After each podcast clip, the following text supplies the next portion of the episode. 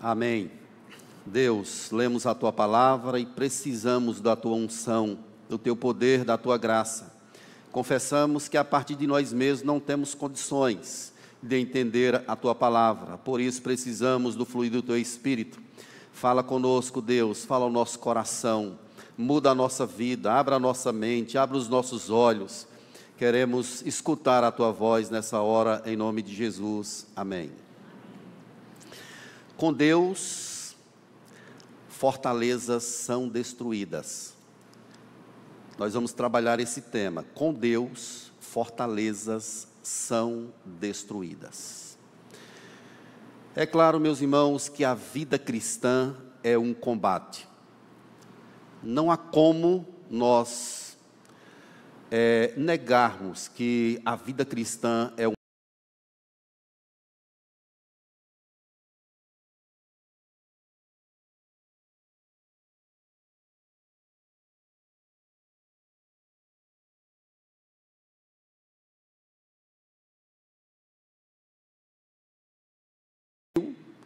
uma parte com Moisés e outra parte com Josué.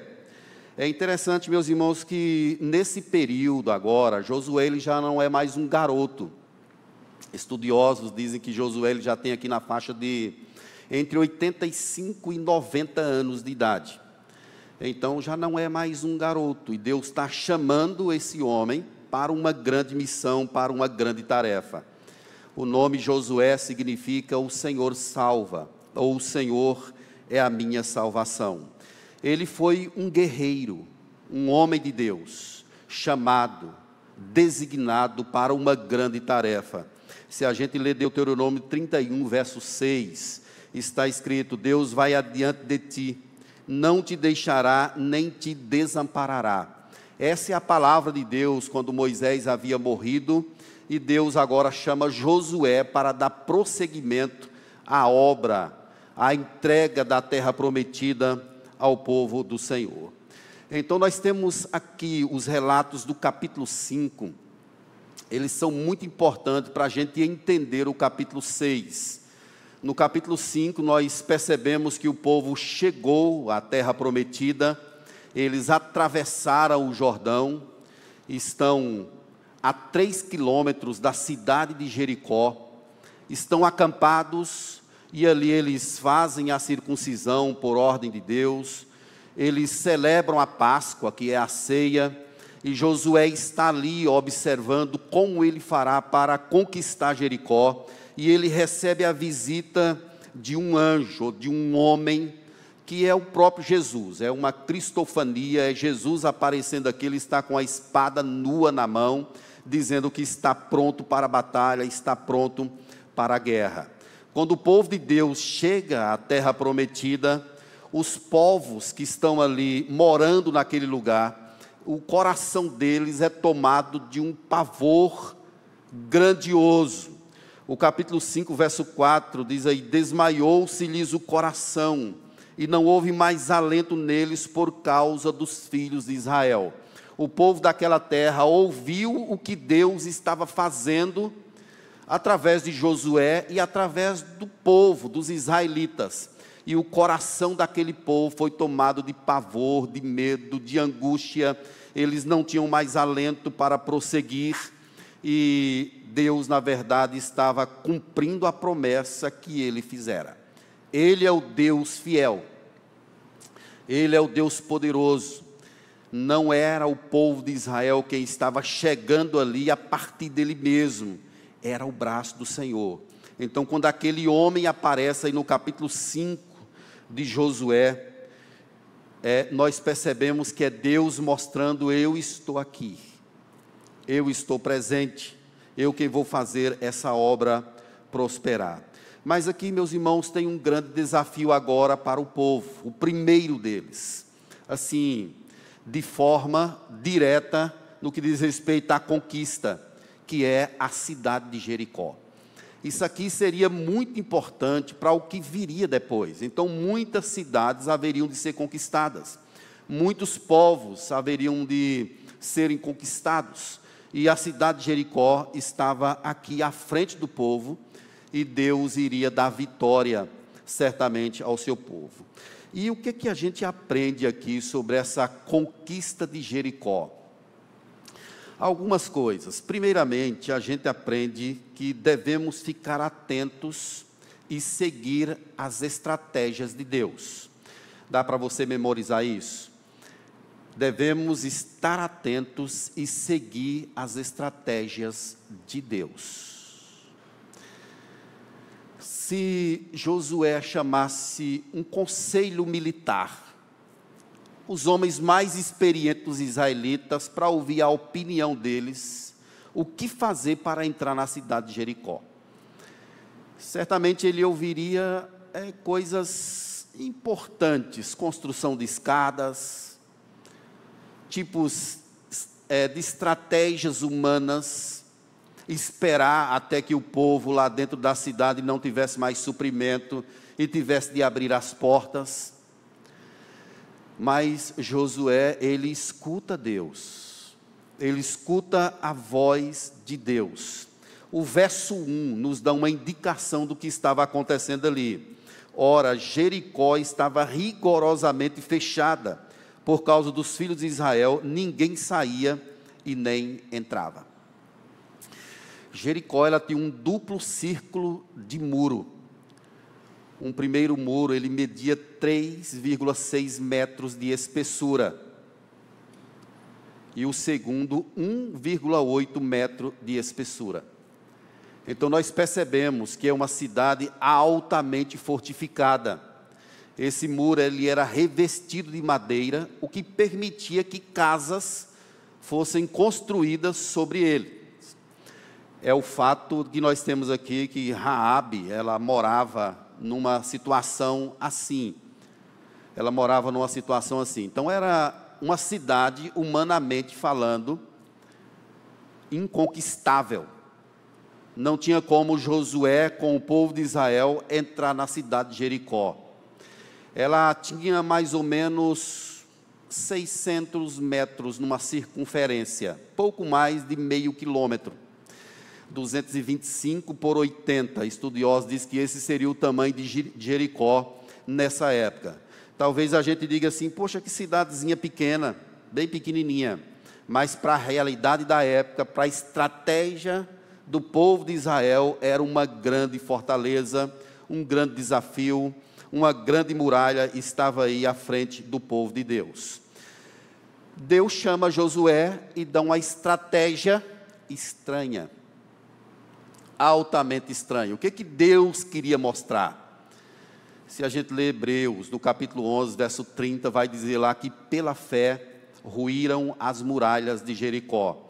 Então Deus está chamando o povo para agir por fé e não por vistas. A cidade é inconquistável, é intransponível. Não tem como conquistar essa cidade, humanamente falando. Mas Deus está ali. Deus está ali. Deus está chamando o seu povo para uma caminhada de fé. A promessa de Deus no capítulo 2 é uma promessa de uma conquista já realizada não é para você conquistar, eu já entreguei, olha, entreguei na tua mão Jericó, o seu rei e os seus valentes. Ou seja, Deus já havia feito. O que, que o povo precisaria fazer agora? Caminhar por fé. Ter uma marcha de fé. E o plano de Deus é muito estranho. É muito estranho. Nós percebemos aí que os homens de guerras, de guerra iam à frente depois, os sacerdotes com trombetas ou chifres de carneiros. E depois, os que traziam a arca, que eram quatro pessoas, carregando a arca da aliança. E depois, o restante do povo. Eles deveriam rodear a cidade durante seis dias, calados, sem dizer uma palavra, apenas a trombeta, as trombetas tocando e eles fazendo aquele círculo e retornando para Gilgal, de onde eles estavam. Eles estavam lá acampados e precisavam fazer esse círculo e retornar para lá. Tem um comentarista que ele diz que o número 7 aí é simbólico, relembrando as obras de Deus na criação. E também o Senhor que cria é o Deus que trabalha na redenção do seu povo. Então, nós temos aqui uma série de simbologias sendo colocadas aqui nesse texto que mostram para o agir de Deus. O soar da trombeta nos faz lembrar o Sinai. Então, vejam que isso está sendo reverberado, apontando para trás e para frente, quando a gente lê também em Apocalipse, a respeito disso, capítulo 8, verso 6. Então, sete anjos que tinham as sete trombetas prepararam-se para tocar. Ou seja, em Apocalipse, os anjos eles vão tocar as sete trombetas, anunciando o agir de Deus e o seu juízo. Na mesma forma que em Jericó, o soar da trombeta está apontando para trás, para o Sinai, para um Deus que age, e para o futuro, para o Apocalipse, para um Deus que anuncia o seu poder em ação, que anuncia a chegada do juízo. James Boyce, que é um comentarista também do Antigo Testamento, ele diz que altas muralhas não caem com o barulho de pés e marchas. Cidades não são vencidas por trombetas. É claro que aqui, meus irmãos, nós não temos a força do homem operando aqui. Aqui está o braço de Deus. A mão do Senhor está aqui operando de forma grandiosa. Então, nós aprendemos inicialmente que devemos ficar atentos e seguir a estratégia de Deus. Vejam só, querido, a nossa cabeça, ela é muito fértil para imaginar que estrada nós devemos seguir em relação aos nossos enfrentamentos. Deus nos chama para uma jornada de fé, para não seguirmos de conformidade com aquilo que achamos ser o certo. Achamos ser o certo. Devemos entender, ficar atentos àquilo que Deus está dizendo para fazermos e seguirmos a risca a estrada que Ele propõe, mesmo que seja estranho, mesmo que pareça que não vai dar certo se lembre que Deus ele nos chama para uma jornada de fé. Deus, eu não estou vendo nenhum sinal aqui. Não tem como isso funcionar, mas eu creio. Deus não nos chama para ver, Ele nos chama para crer. Josué, ele não reluta aqui, não há menção no texto de que Josué relutou. Não, Deus, vamos fazer um projeto diferente, vamos trabalhar isso de forma diferente. Ele se entrega, ele bate continência e diz assim: para onde nós iremos? O que vamos fazer? Então, querido, fique atento àquilo que Deus quer para você. A estratégia de Deus, o plano de Deus, o caminho de Deus é o melhor para a sua vida, é o melhor para a sua história, é o melhor para a sua família. Não desista não desista. Uma segunda questão que a gente aprende aqui nesse texto é que devemos perseverar no caminho da fé. Não foi fácil para aquele povo fazer aquelas voltas naquela cidade durante seis dias, sem dizer nada, calados, não tinha nenhuma voz ali conversando, nada era uma ordem de Deus. O povo deveria seguir calado. A marcha começou. A marcha começa. Um dia, nada. Dois dias, três dias, e por aí vai até o sexto dia. Eles arrodeando aquela cidade, dando voltas na cidade de Jericó e calados, apenas ouvindo o soar da trombeta. Isso nos faz lembrar de Naamã, quando ele foi curado, quando Eliseu pediu para ele tomar um banho lá no rio, e ele até que recusou no início, mas ele foi uma vez, duas vezes, três vezes, quatro vezes, até o cumprimento da palavra do homem de Deus, e a Bíblia diz que a carne dele ficou como carne de criança. Queridos, nós aprendemos aqui que devemos caminhar perseverar na fé. Não importa se as coisas estejam demorando de acontecer, se o que você busca está demorando de chegar, siga firme. Aqui a gente aprende que existem duas coisas imprescindíveis nessa vida de fé. A primeira delas é o silêncio. Olha o que está escrito no verso 10.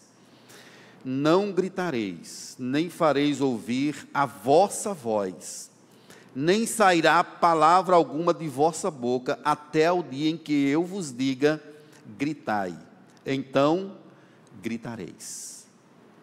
O silêncio, ele é uma arma poderosíssima.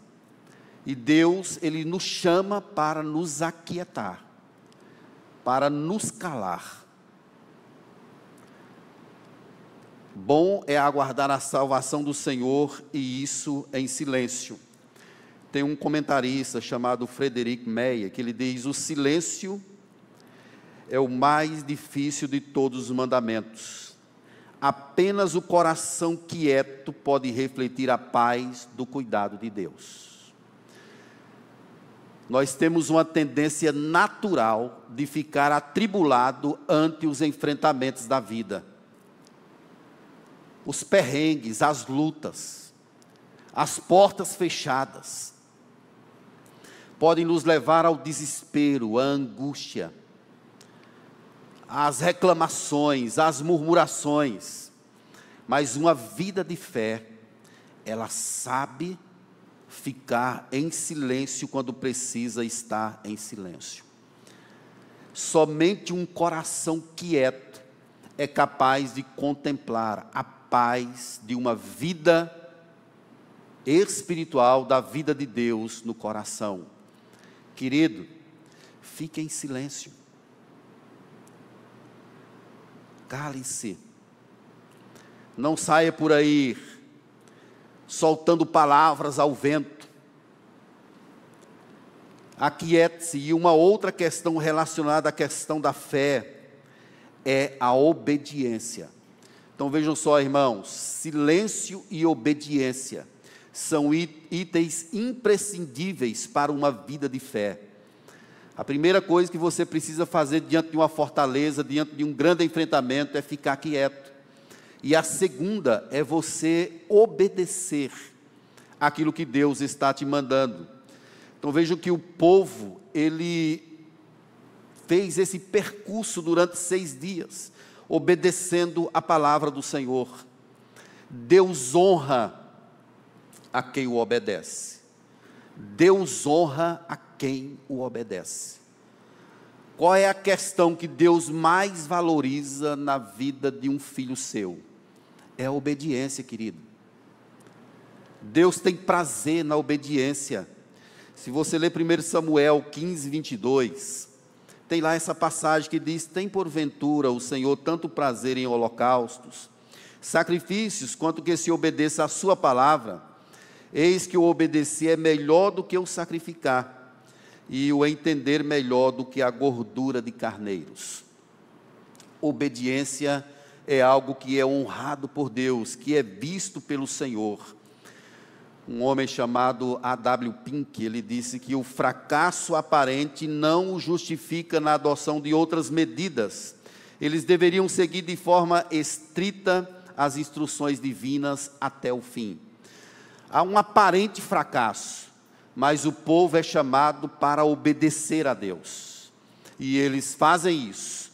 Um dia, dois dias, três dias, até o final e eles vão contemplar certamente daqui a pouco o agir poderoso de Deus, o braço forte do Senhor. Você não deve pleitear as suas guerras com a força do seu braço, com a sua capacidade. Você deve guerrear com as armas que Deus disponibiliza para o seu coração. Fé, uma caminhada de fé, junto com silêncio e a oração. São coisas maravilhosas, silêncio e a obediência. Paulo disse em 2 Coríntios 10, 4: Porque as armas da nossa milícia não são carnais, e sim poderosas em Deus para destruir fortalezas. Então, querido, fique atento e vamos caminhar pela fé. Não desista. Deus tem algo maravilhoso para a sua vida. O que é que você precisa fazer? Talvez você esteja enfrentando uma grande fortaleza, querendo transpor, querendo conquistar, mas está conversando demais. Está falando demais.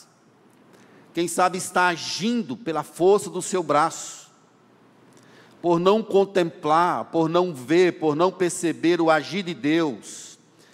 O coração imediatista está sendo tentado a desistir ou a procurar atalhos, a procurar descaminhos. Obedeça, querido, aquilo que Deus está falando com você. Não procure um caminho alternativo. Espere até o dia que Deus mandou você esperar. Deus pode estar fazendo um teste com você, um teste de fé. Deus pode ter trazido essa provação que você enfrenta para fazer você crescer, amadurecer na fé. Josué diz aí no verso 16: Gritai. Nesse momento, agora o povo é chamado para gritar, porque o Senhor vos entregou a cidade. É o sétimo dia. E no sétimo dia eles deveriam dar sete voltas. E na última deveria haver esse grande alarido, o grito do povo. E o verso 20 diz: Ruíram as muralhas, e o povo subiu à cidade, cada qual em frente de si, e a tomaram. As muralhas ruíram, certamente pelo poder de Deus, pela graça do Senhor, pelo poder incomparável do Senhor, o Criador dos céus e da terra. Não foram, não foi o grito do povo, não foi o soar das trombetas, foi a voz do Espírito, foi o braço de Deus que se estendeu foi a mão poderosa de Deus que fez com que as muralhas de Jericó implodissem.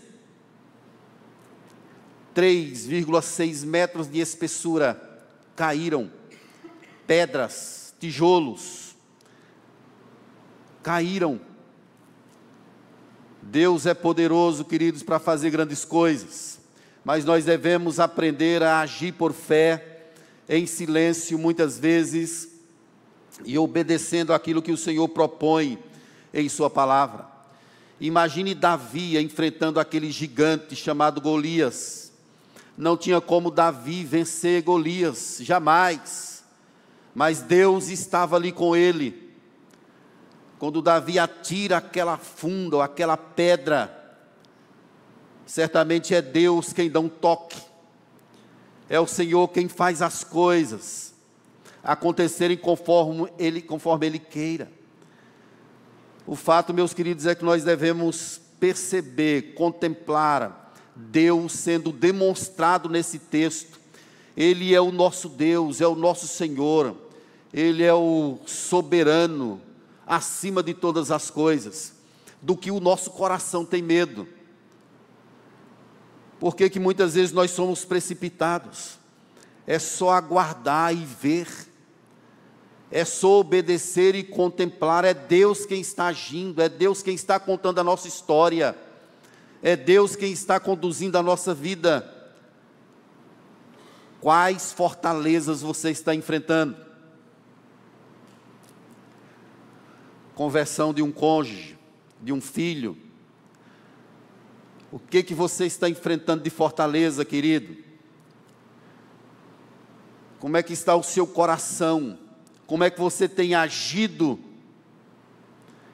Eu quero trazer à sua lembrança que você serve ao Deus vivo, ao Deus presente, aquele que criou todas as coisas, aquele que está vendo você, que sabe exatamente o que você está passando.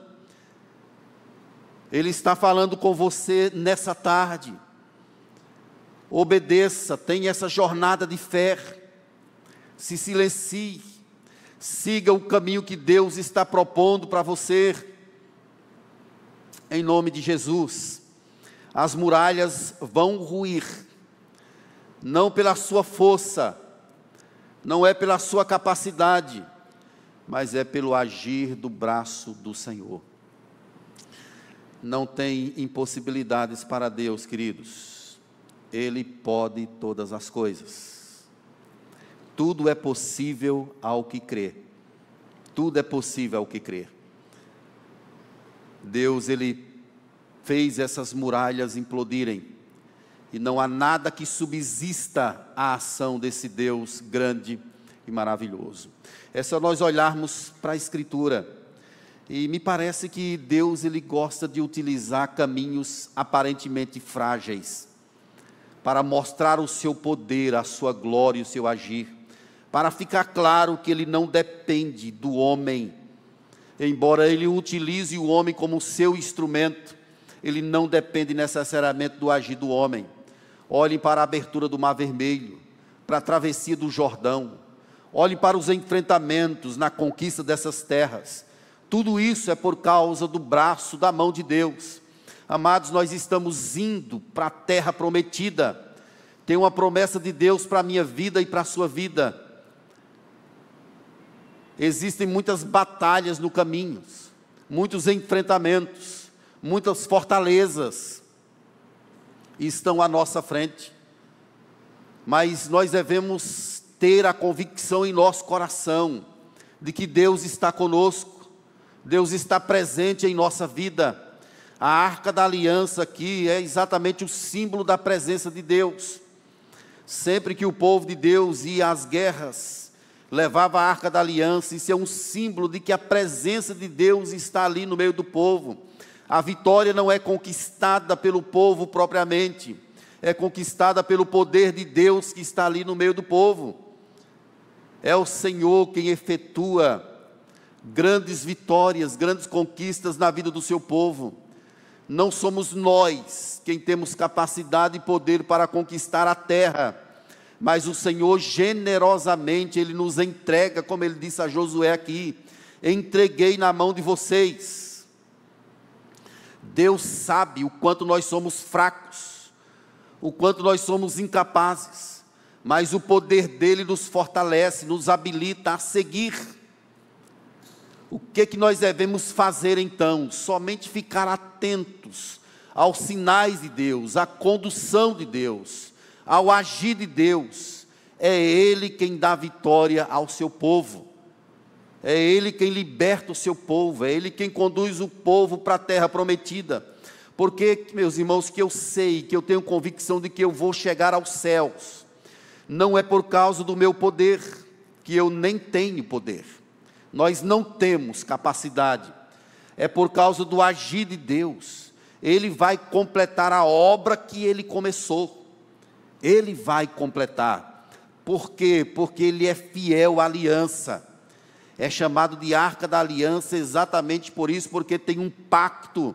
Deus tem um pacto com o seu povo, e nesse pacto de Deus está incluso essa grande vitória de que nós estaremos um dia na presença de Deus, celebrando o seu nome, glorificando o Senhor, em um local onde não haverá mais dor, não haverá mais doença, as lágrimas, dos, as lágrimas teriam, terão sido enxutas e estaremos vivendo em completa vitória na presença do nosso Deus.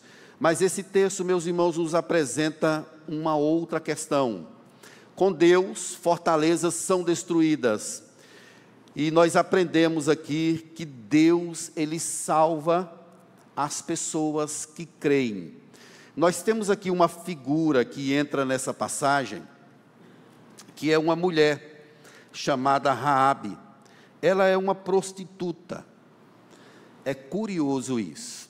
Ela apareceu lá no capítulo 2, quando os espias foram a Jericó observar a terra. E Raabe ali num ato de fé, ela diz: "Eu bem sei que Deus entregou essa terra a vocês. Eu sei que o Senhor entregou Olhem, quando vocês chegarem aqui, por favor, me preservem, a mim e a minha casa. Mas, queridos, vejam só como a graça de Deus atua. Os espias, eles vão observar Jericó e vão exatamente para esse lugar para um prostíbulo, para casa de uma meretriz. Vejo como os planos de Deus, eles são incompreensíveis por nós. E é exatamente essa mulher que vai, vai ser usada por Deus para salvar aos espias. Quando o rei de Jericó fica sabendo que a terra está sendo observada, ele manda uma comitiva à casa de Raabe. E ela os esconde e depois eles descem por um fio e aquele aquela aquele aquele tecido vermelho, como escarlata, seria exatamente o sinal de que aquela casa deveria ser preservada quando isso aqui acontecesse, o que está acontecendo aqui no capítulo 6, que era a destruição da cidade de Jericó. E esse fio vermelho, ele nos lembra exatamente o sinal da aliança. Se lembram lá do sangue nos umbrais das portas? Quando o anjo da morte passava, que ele viu sangue no umbral da porta, ele não entrava naquela casa e o primogênito não morria certamente. É a mesma coisa que nós estamos tendo aqui. É uma figura, é um tipo que está apontando para aqueles que são lavados pelo sangue de Jesus. Aqueles que têm a Jesus, eles são protegidos pela graça e pelo poder do Senhor. É o que está acontecendo com Raabe aqui. Josué dá uma ordem. Aí, verso 22, disse Josué aos dois homens que espiaram a terra: Entrai na casa da mulher prostituta. É curioso que Josué a chame assim: Entrai na casa dela e tirai-a de lá com tudo quanto tiver, como lhe juraste. Tem uma promessa empenhada. Olha o verso 23. Então entraram os jovens os espias tiraram a Raabe, seu pai, sua mãe, seus irmãos e tudo quanto tinha, tiraram também toda a sua parentela e os acamparam fora do arraial em Israel. Eles pegaram a Raabe e levaram para fora. Isso por conta das questões cerimoniais. Raabe é tirada, ela era uma cananita, como Tamar. É impressionante isso, meus irmãos, porque essa mulher ela vai aparecer depois na genealogia de Jesus. Ela vai aparecer na genealogia de Jesus e Jesus vai vir da linhagem dela. Que negócio impressionante, irmãos. É a salvação de Deus em meio aos escombros da vida.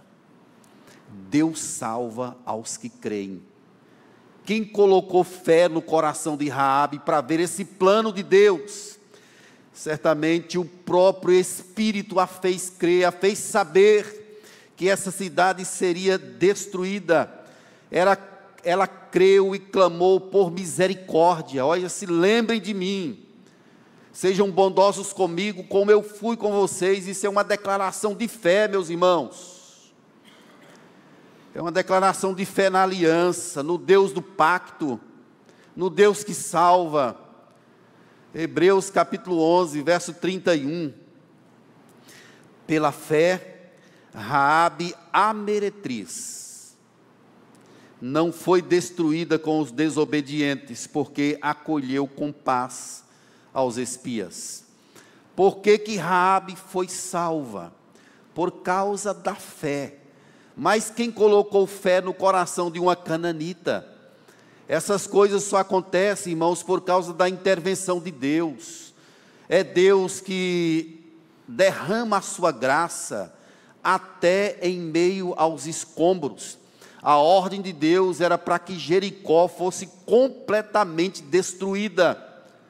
Todos os animais, homens, mulheres, crianças, tudo deveria ser morto. Aí você pode dizer assim, mas Deus está praticando um genocídio. Esse povo, meus irmãos, eles, ele está sendo alvo do justo juízo de Deus. E isso está apontando de forma mais ampla para o que acontecerá no final de todas as coisas. O homem é imerecedor, porque ele caiu em pecado.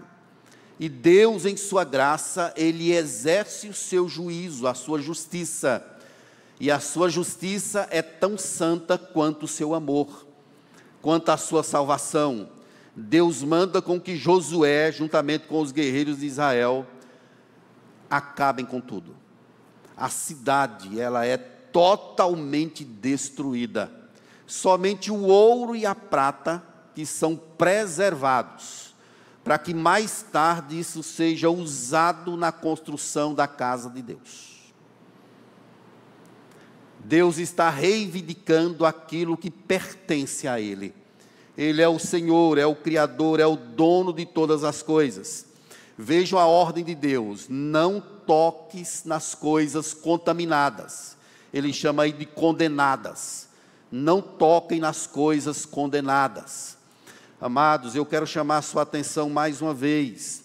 A gente está na mesma estrada que os israelitas.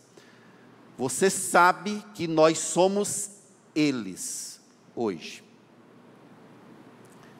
Nós somos aquele povo. Nós estamos indo para uma pátria. Cuidado com as coisas condenadas por Deus nesse mundo. Cuidado para você não ir na contramão daquilo que Deus quer. Deus salva, irmãos, aos que creem. É por isso que a gente pode olhar para passagens como essa aqui e saber que tem esperança. Tem esperança para aquelas pessoas que estão perdidas. Tem esperança para o mais pecador, para o, mais vil pecador. Deus é poderoso para operar. Quando a gente olha para passagem como essa, a gente percebe o quanto a graça ela vai longe. É por isso que Paulo vai dizer mais tarde que onde abundou o pecado, superabundou a graça. Deus visita esse lugar, visita essa mulher, coloca fé no coração dela e a salva. Deus salva aqueles que creem. A destruição completa de Jericó e a salvação de Raabe aponta para uma história futura, irmãos. Esse retrato ele está sendo pintado hoje. E vai acontecer exatamente conforme está descrito aqui. Deus salva aqueles que acreditam. Eu creio que Jesus é o caminho, a verdade e a vida. E eu sei que você crê também. Amém? Amém. Jesus é o caminho, a verdade e a vida. Ninguém vem ao Pai senão por mim. Mas vejam, queridos, que Raabe ela não foi salva sozinha. Deus através dela salvou a família dela e a parentela toda. Deus tirou, acampou fora, mas na sequência do texto, a gente vai perceber aí no verso 25, Josué conservou com vida a prostituta Raabe e a casa do seu pai e tudo quanto tinha Vejam só a última parte. E habitou no meio de Israel até o dia de hoje.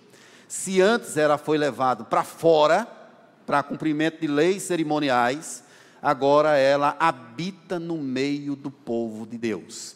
Ela passou a pertencer à família. Isso é graça.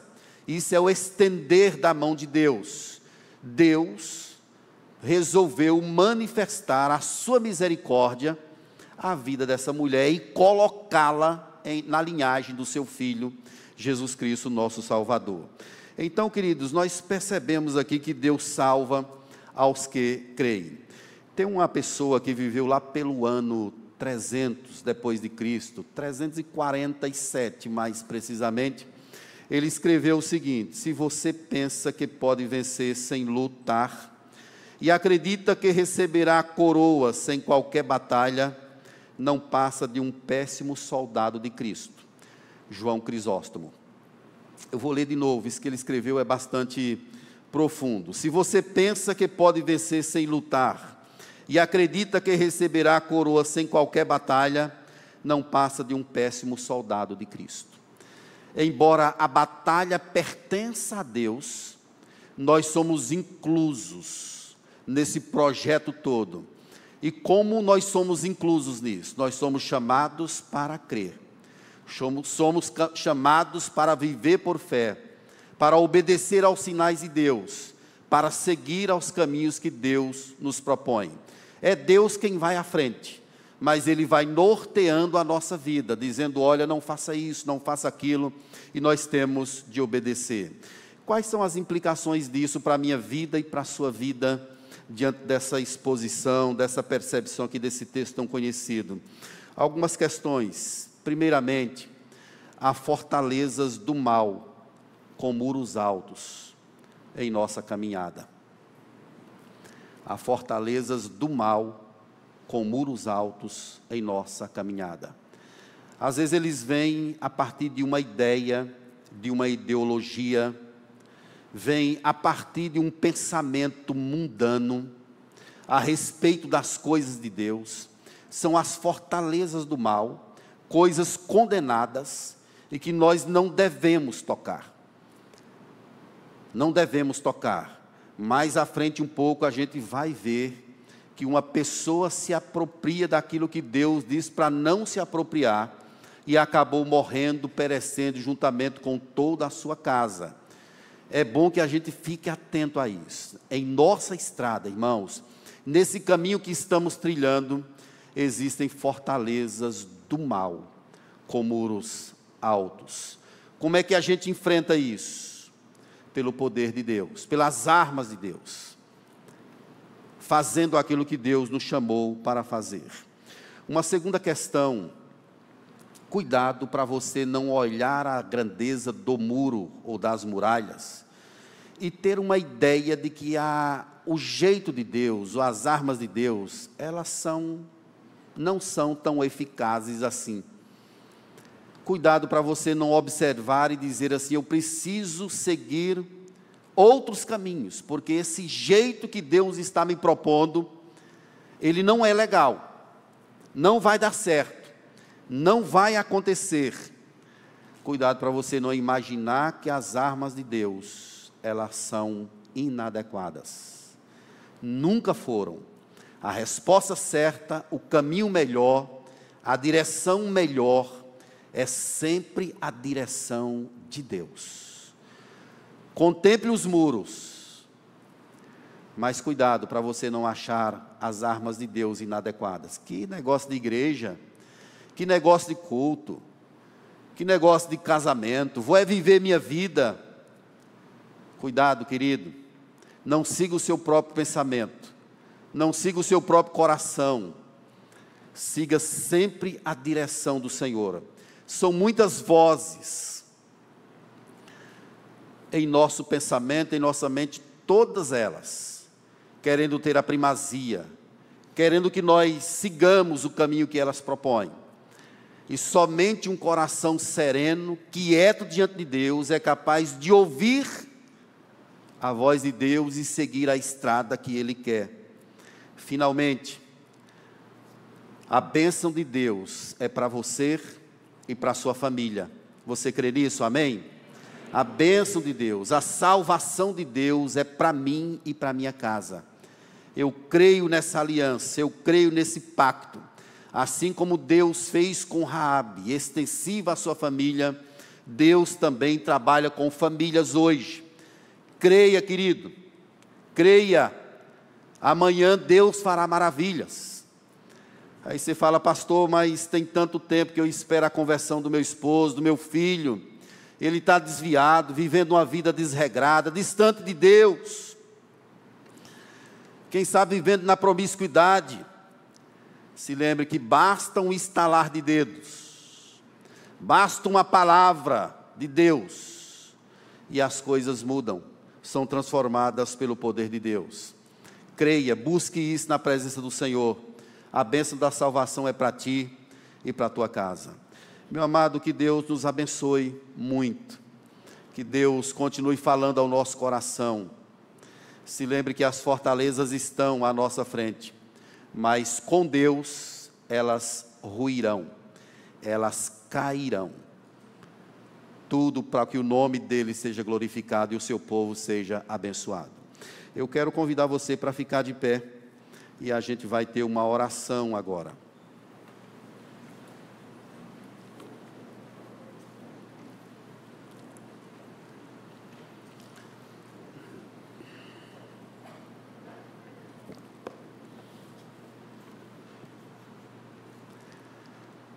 Vamos falar com o Senhor.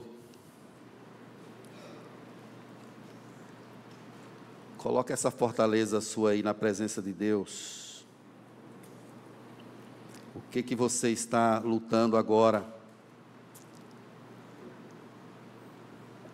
Coloque isso diante do Senhor e diga: Deus, eu quero seguir a tua direção, quero seguir o teu caminho. Coloque esse negócio no altar do Senhor. Escute a direção dEle. Ouça a voz do Senhor. Sinta a estratégia de Deus na Escritura. Não é pela sua força, querido, não é pela sua capacidade, você não vai conseguir. Mas Deus pode. Deus pode operar. Ele pode abrir portas que estão fechadas. E Ele tem poder para fechar portas que estão abertas. Coloque essa causa diante do Senhor. Senhor Deus, louvado seja o Senhor por tua palavra. Eu sei que o Senhor é o mesmo ontem hoje e será para sempre. O Deus que derrubou as muralhas de Jericó é o Deus diante de quem nós estamos agora é o Senhor da nossa vida, é o Deus a quem amamos. Certamente, ó Deus, Jericó é um símbolo de uma conquista maior, de que o mal será destruído, não pela força da igreja, porque ela não tem, mas pelo poder do Senhor.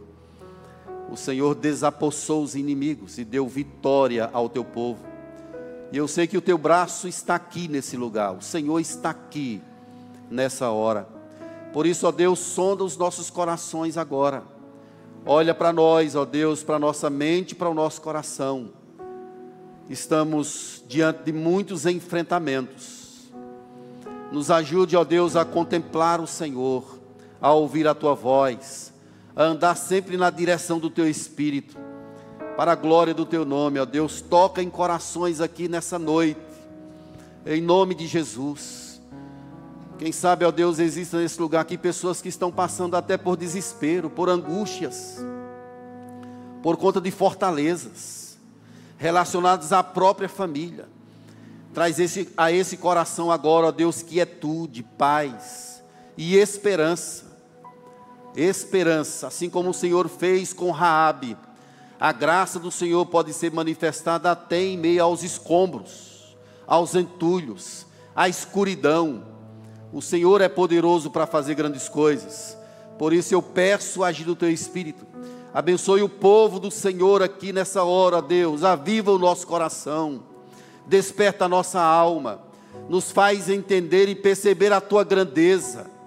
O Senhor deu de presente Jericó a Josué e ao povo de Israel.